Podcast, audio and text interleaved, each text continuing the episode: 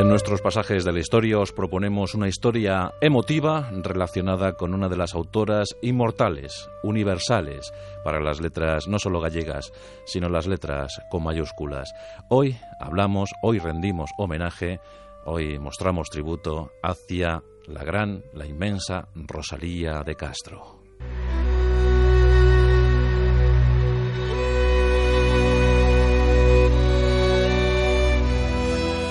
Una mujer eh, tímida, introvertida, amable, que no buscó más fama que la de la vida cotidiana entre los suyos. Una mujer siempre aquejada por las dolencias, por las enfermedades, por la muerte uno tras otro de sus siete vástagos. Rosalía de Castro, sin duda alguna, es el paradigma de la saudade gallega, aquella que se convirtió en ecologista, eh, pues yo creo que de vanguardia, al denunciar los abusos industriales sobre su querida naturaleza. Era una profunda amante de la naturaleza, aquella que soportó con dolor las primeras emigraciones, viendo cómo los suyos se iban de Galicia, los echaba de menos, la saudade, la morriña, la nostalgia.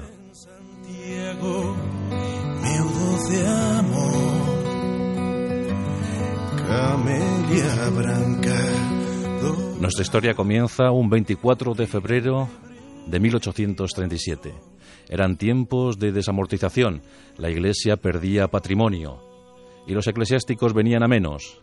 Ese 24 de febrero de 1837 vio la luz del mundo, vio la luz de Santiago de Compostela, Rosalía de Castro.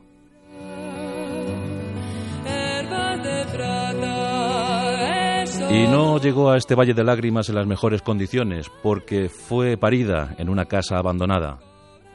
Su madre, María Teresa de Castro, representante eh, de la típica burguesía campesina gallega.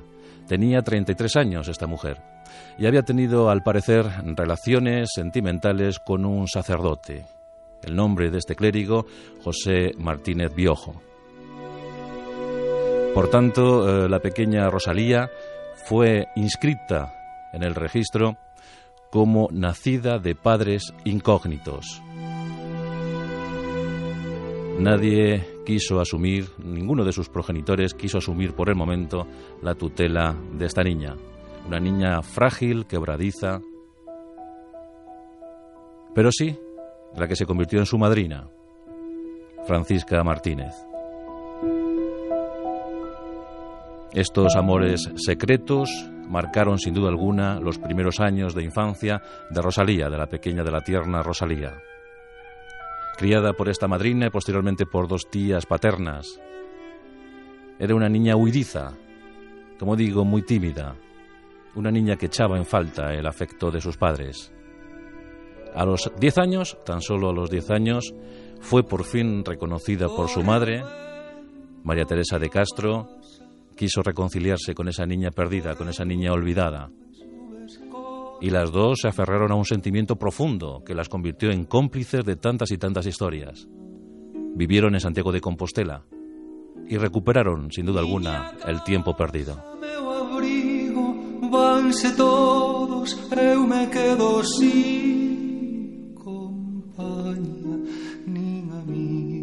Rosalía recibió una muy buena instrucción. La verdad es que destacó en las disciplinas de bellas artes, por ejemplo en la pintura, en la música, en la declamación. Incluso participó en alguna obra teatral infantil y juvenil.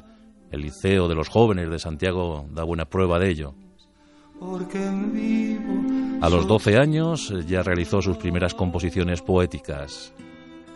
Y la niña apuntaba maneras, ¿eh? apuntaba maneras. Finalmente llegamos al año de 1856. Con 19 años, tan solo 19 años de edad, y ya desprovista definitivamente del amor de su madre al fallecer esta, pues viaja a Madrid. Y viaja a Madrid con un libro bajo el brazo, un poemario llamado La Flor. Su primer eh, texto publicado, sus primeros poemas publicados. Y en Madrid eh, se le abrió un universo em, que ni siquiera podía intuir, podía soñar porque ya digo que no ambicionaba fama alguna. Pero en este Madrid eh, decimonónico se movían muchísimos pensadores, eh, críticos, eh, periodistas y muchos de ellos también eran gallegos. Por ejemplo, Manuel Martínez Murguía.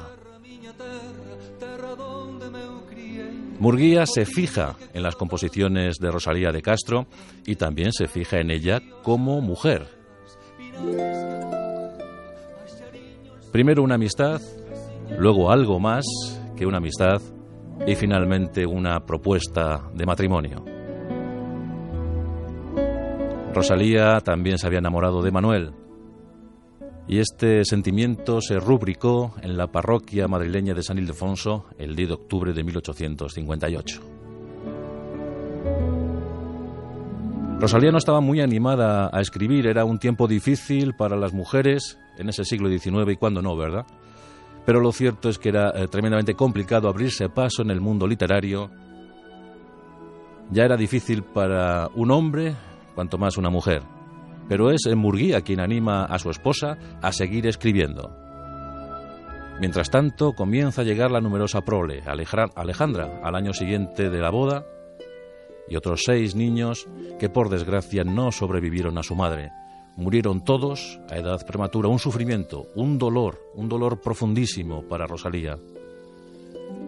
Abocada definitivamente a su familia, a la serenidad del hogar familiar, parecía que no había otra cosa para una mujer que no fuera la familia, el hogar, y ella lo asumió.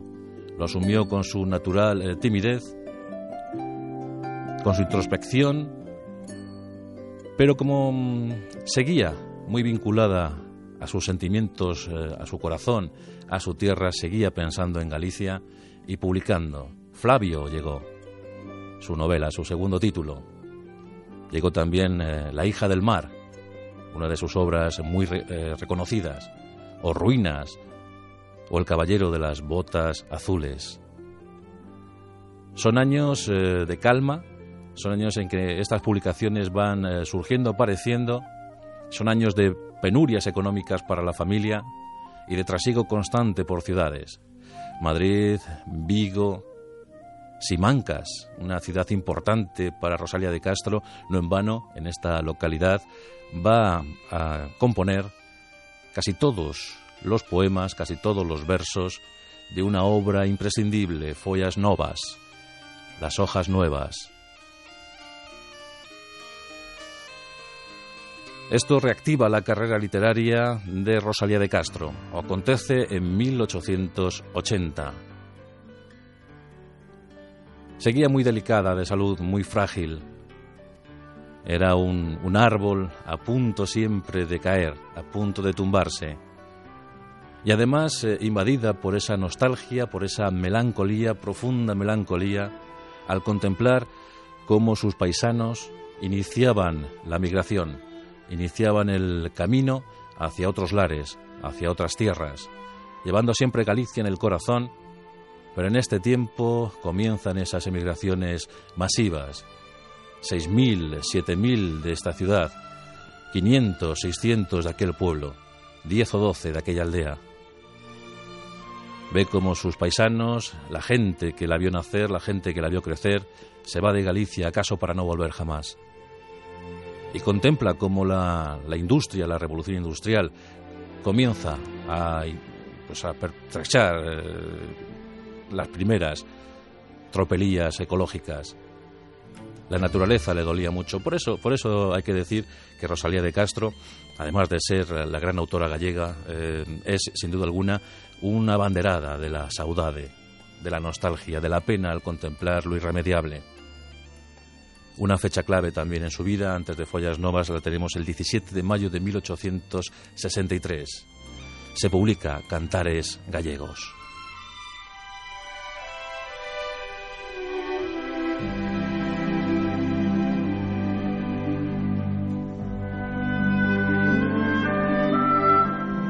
Porque Rosalía escribía en su lengua madre. También lo hizo en, en castellano, pero donde se expresaba con rotundidad, donde se convertía en la voz del pueblo gallego, era en esa lengua vernácula. Nadie como ella supo expresar el sentimiento gallego. Por eso el 17 de mayo es el Día Universal de las Letras Gallegas.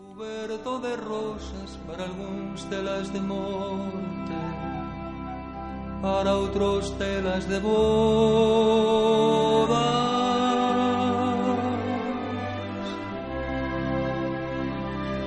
Cantares Gallegos no alcanzó la repercusión eh, que precisaba, la, repercusión que sin duda alguna merecía.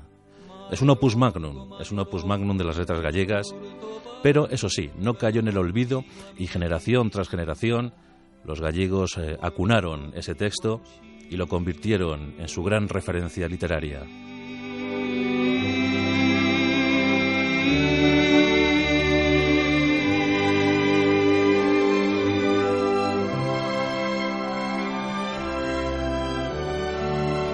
Además de los poemarios, hubo novelas, como ya hemos mencionado, Flavio es el ejemplo, y desde luego cuentos, algunos interesantísimos. Pero es con Follas Novas eh, cuando yo creo que Rosalía de, Castro alcanza su gran dimensión literaria, su gran dimensión eh, como autora, como referencia clara de la literatura gallega. Sus versos son recitados en mil y una escuelas, y lo principal, la gente se siente orgullosa de su autora. En Galicia se sentía ese orgullo especial al saber que uno de los suyos se proyectaba hacia el mundo. Que no todo eran penurias, que no todo eran sinsabores, que no todo eran eh, necesidades, que también había momento para la alegría, para el goce y para el disfrute al leer una composición poética que hablaba de su tierra, de su raíz, de sus profundos sentimientos, la gran portavoz de los gallegos.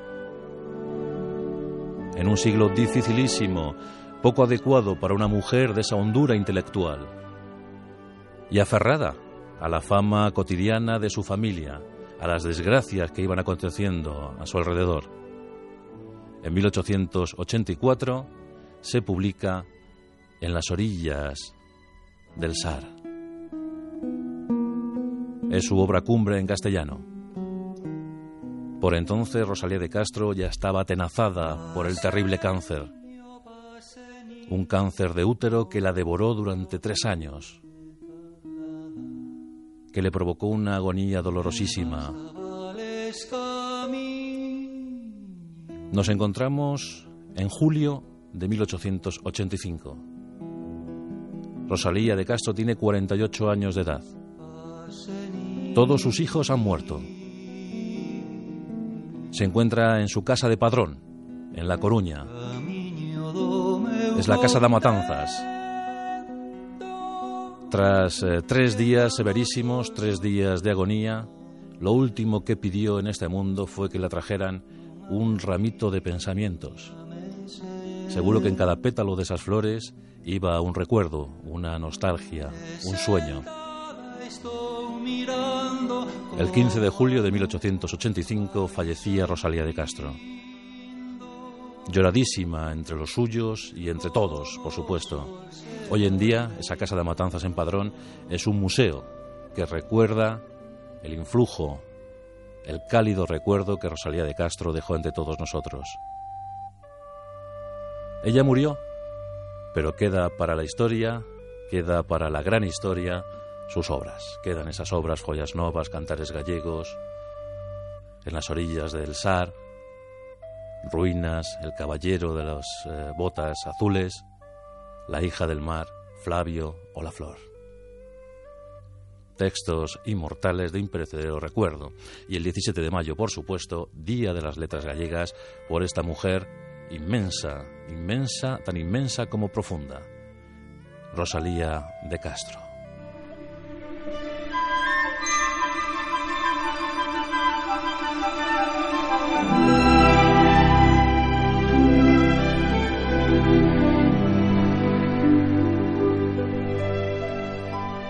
Adiós ríos, adiós fontes, adiós regatos pequenos, adiós vista dos meus ollos, non sei cando nos veremos.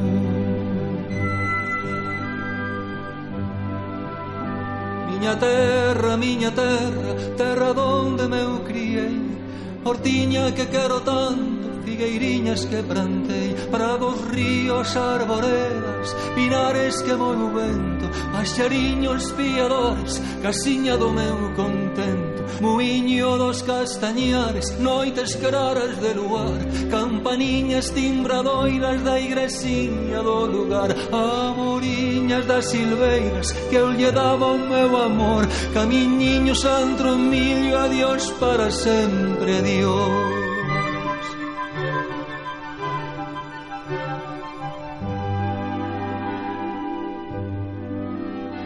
Dios, gloria a Dios contento. Deixo a casa onde nascín, deixo a aldea que conozco por un mundo que non vin. Deixo amigos por extraños, deixo a veiga polo mar.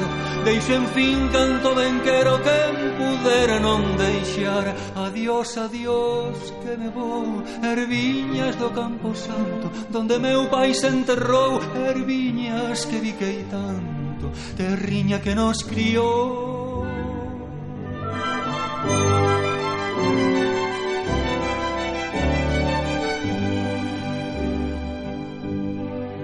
Se se oyen lonxe moi lonxe as campanas do pomar Para min aí coitadiño nunca máis han de tocar. Se se oyen lonxe máis lonxe cada bala dá un dolor.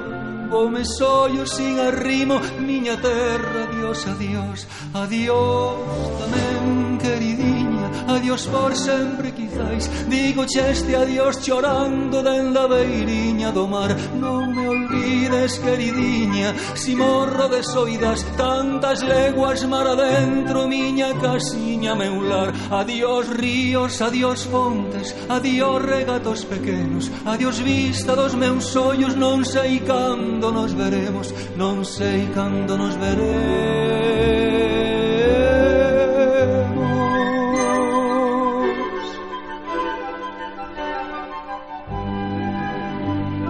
Maravilloso Amancio Prada interpretando a Rosalía de Castro.